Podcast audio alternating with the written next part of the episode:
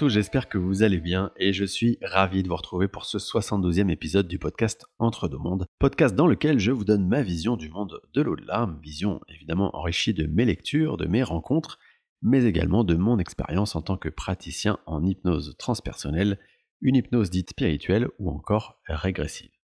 Et pour cet épisode, à l'approche des fêtes, je me suis dit qu'on allait aborder un sujet joyeux, celui du suicide.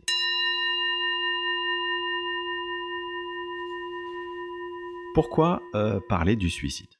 Eh bien en fait, je m'aperçois qu'il y a beaucoup de questions autour du suicide. Comme par exemple, est-ce que hum, le suicide, c'est quelque chose qui est prévu par l'âme, dans son fameux plan d'incarnation?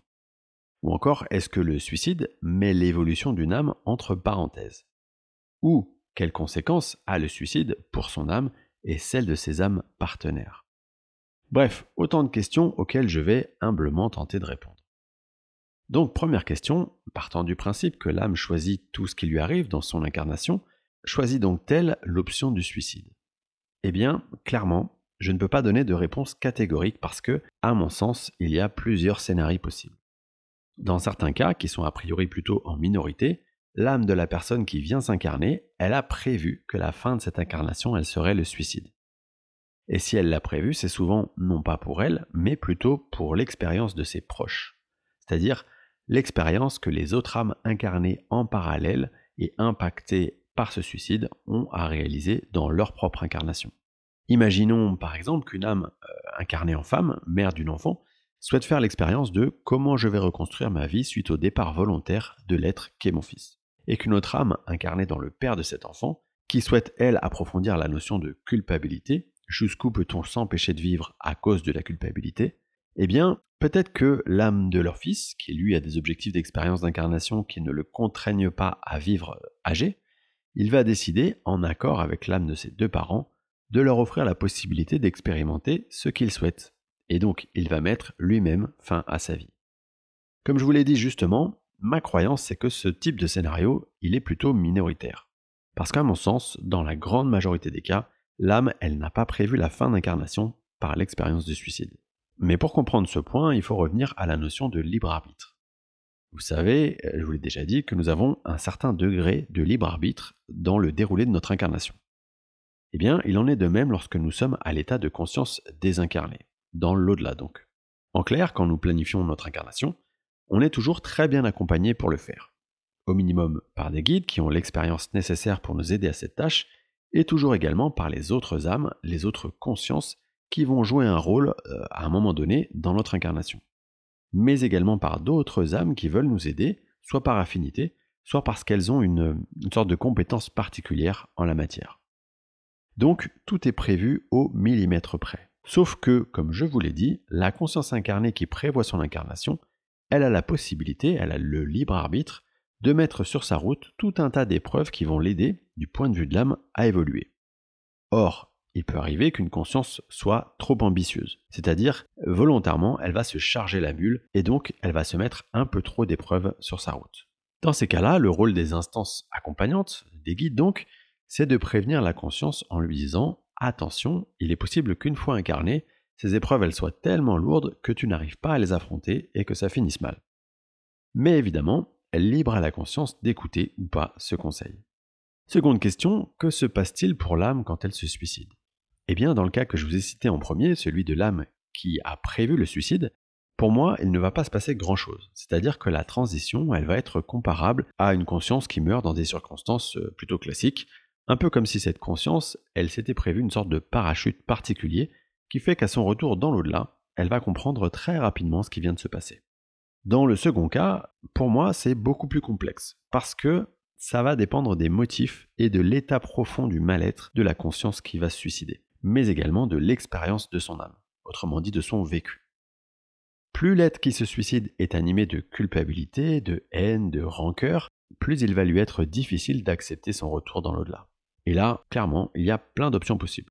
La conscience peut ne pas remonter sur les plans supérieurs parce qu'elle est en colère contre quelqu'un, elle ressent de la culpabilité par rapport à son geste, ou elle a peur d'être jugée pour ce qu'elle vient de faire, ou tout simplement elle reste dans un état d'entre-deux parce qu'elle se sent perdue, comme si elle était désorientée. Dans ces cas concrets, ses guides, ainsi que les membres de sa famille d'âme, ils vont essayer de lui parler. mais il y a fort à parier qu'elle ne souhaite tout simplement pas les écouter. La conscience peut tout aussi bien remonter sur les plans supérieurs, mais pour autant rester imprégnée des sentiments qui ont été les siens durant la fin de son incarnation. Elle va donc se situer dans un plan de conscience dans lequel elle va doucement, tranquillement disons, travailler sur l'acceptation de ce qui s'est passé. Enfin, la conscience peut aussi comprendre relativement rapidement ce qui s'est passé, reprendre en quelque sorte le niveau de conscience qui était le sien lorsqu'elle a planifié son incarnation, et comprendre donc qu'elle a un peu trop chargé la mule dans la planification de son incarnation. Je vous ai parlé d'expérience, de vécu d'âme juste avant. Sachez que ce paramètre, il va être clé dans cette transition parce que plus une âme est expérimentée, plus elle arrive facilement à prendre du recul, à se détacher du rôle qu'elle a joué dans cette pièce de théâtre. Mais on peut aussi imaginer que plus une âme est expérimentée, plus elle va arriver à doser de manière juste la planification de son incarnation, et donc moins il y aura d'âmes expérimentées qui vont se suicider. Parlons maintenant des potentielles conséquences du suicide pour une âme. Il convient d'abord de rappeler que personne, jamais personne, ne va juger une âme sur ce qu'a été le déroulé de son incarnation. C'est l'âme elle-même qui va faire sa propre autocritique, qui va regarder ce qu'elle avait prévu de vivre et ce qu'elle a effectivement vécu. Et c'est important de rappeler que du point de vue de l'âme, c'est-à-dire du point de vue de la superconscience qui connaît et qui comprend tout le millefeuille des incarnations de l'être, eh bien une incarnation c'est comme une seconde. Si on est passé en quelque sorte à côté des objectifs qu'on s'était fixés en tant qu'âme dans une incarnation, c'est absolument pas grave. Parce qu'on aura toujours l'opportunité d'apprendre de ce qui s'est passé et d'en tirer les leçons pour replanifier une ou des incarnations pour vivre les expériences qu'on a prévu de vivre. Il est quand même important de noter, et vous l'aurez compris, que notre scénario de vie incarnée, il est imbriqué avec de nombreux autres scénarios qui sont ceux des membres de notre famille d'âmes ou tout simplement des êtres, des énergies qui vont s'incarner en parallèle à notre incarnation et qui à un moment ou à un autre vont avoir une interaction avec nous. Ainsi, logiquement, si une conscience choisit de mettre fin plutôt que prévu à son incarnation, forcément, elle va impacter le déroulé du scénario des autres âmes. Prenons un exemple concret. Imaginons deux âmes qui ont prévu tout un tas d'épreuves dans leur vie et qui ont prévu vers la fin de l'incarnation, à 70 ans, de se rencontrer, de se lier d'amitié et de s'offrir un soutien précieux jusqu'à la fin de leur jour. Imaginons ensuite qu'une de ces deux consciences, une fois incarnée, elle casse le contrat en se suicidant. Forcément, ça va impacter l'expérience de l'autre âme. Et selon ma compréhension, il y aura alors deux options. Premièrement, la conscience toujours incarnée va chercher une sorte de plan B, c'est-à-dire une âme qui serait susceptible de prendre la place, prendre le relais de la conscience qui s'est suicidée. Deuxièmement, la conscience toujours incarnée va tout simplement décider de modifier son expérience et de ne pas vivre l'expérience telle qu'elle l'avait prévue. Rappelez-vous que, quoi qu'il arrive dans une vie, on passe toujours notre temps, la nuit, quand on est de retour dans un état de conscience élargi, à modifier et à remodifier en permanence nos expériences d'incarnation. C'est une sorte de processus habituel. Donc quelle que soit l'expérience vécue par une conscience incarnée, c'est toujours une expérience qui sera profitable à son âme.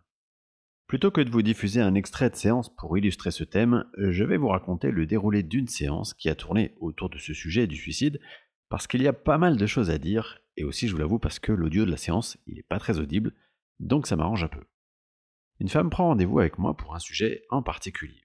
Et vous savez, entre parenthèses, qu'on peut prendre une séance pour une thématique spécifique à résoudre, ou simplement de manière plus générale pour avoir des éléments de compréhension de notre présence dans cette incarnation. Bref, elle vient donc me voir parce que depuis de nombreuses années, elle est entourée, que ce soit dans sa sphère familiale, amicale, ou même de gens qu'elle croise ponctuellement, de cas de personnes qui soit se sont suicidées, soit ont fait des tentatives de suicide, soit y songent. À tel point que ça devient vraiment chez elle un vrai questionnement. Pourquoi est-ce que ce sujet revient aussi souvent? Sous état d'hypnose, on va aller nous diriger, parce que je vous rappelle qu'on ne choisit pas ce qu'on va aller explorer, on va nous diriger vers une vie antérieure de cette femme, vie durant laquelle elle était un homme esclave. La première scène qu'on va lui montrer appartient à l'enfance de cet homme, à l'âge de 10 ans. Elle le voit, elle le ressent avec des boulets aux pieds. L'atmosphère, vous pouvez l'imaginer, elle est très lourde. Il travaille déjà sans cesse, il porte des pierres en l'occurrence, et son corps d'enfant, il est déjà très fatigué, sans parler du fait qu'il a faim en permanence. Il y a à côté de lui sa mère, elle-même esclave, et sa mère, elle est dans un état d'épuisement total. La seconde scène, elle nous mène directement au décès de sa mère, morte de cet épuisement, dans des conditions qui, vous pouvez l'imaginer, sont particulièrement inhumaines. Cette mort, elle ajoute au désespoir déjà très présent de cet enfant qui a maintenant 14 ans. Et peu de temps après, c'est la scène qu'on va aller visiter par la suite, cet enfant, il va se donner la mort. Cette mort est à la fois pour lui un soulagement et une souffrance, parce que il est vraiment habité d'une immense tristesse, une tristesse dont la mort ne parvient pas à l'extirper, ce qui l'empêche de remonter sur les plans supérieurs. On est donc confronté à ce qu'on appelle un fragment d'âme. Un fragment d'âme, et je vous en ai parlé dans l'épisode numéro 15, c'est lorsqu'une conscience que vous avez été dans une autre vie, une vie antérieure, est restée attachée à son contexte d'incarnation et n'est donc pas remontée sur les plans supérieurs. Dans ce cas très précis, on va avoir l'occasion de donner la parole à ce fragment d'âme, de lui offrir en quelque sorte un espace dans lequel il va pouvoir être écouté. Et dans bien des cas, ça sera suffisant à ce que ce fragment d'âme il puisse remonter sur le plan de conscience qui est le sien. En l'occurrence, revenons à notre séance, on va s'apercevoir que l'être qui était sa mère dans cette autre vie n'est pas remonté non plus sur les plans supérieurs. Il n'y a donc pas mais deux fragments d'âme. La conscience de cet homme, elle, elle va nous parler, puisqu'on va donc euh, lui donner l'occasion de s'exprimer, elle va nous parler de sa tristesse profonde.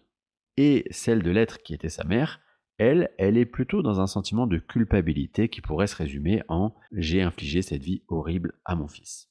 Le fait de les entendre, de leur permettre de s'exprimer, ça va clairement les soulager, ça va les libérer de ce poids et ça va nous permettre de les faire remonter sur les plans célestes. Dans ces cas-là, on va faire appel à l'accompagnement euh, céleste, donc le guide de la consultante et le guide de cet être qui était sa mère dans cette autre vie. Vous avez probablement compris que ce sujet du suicide, il revenait sans cesse dans sa vie comme une sorte de rappel qu'il était nécessaire d'aller récupérer ce fragment d'âme. Et depuis, cette femme m'a écrit pour me dire que ce sujet n'était plus jamais revenu. Cerise sur le gâteau, elle m'a aussi écrit quelques jours après la séance pour me dire que l'une de ses amies, qui avant la séance euh, broyait du noir, traversait un vrai mal-être, elle s'était sentie complètement libérée exactement au même moment où nous avons libéré le fragment d'âme de sa mère dans cette autre vie. La raison est toute simple, cette amie était effectivement la mère de cet homme.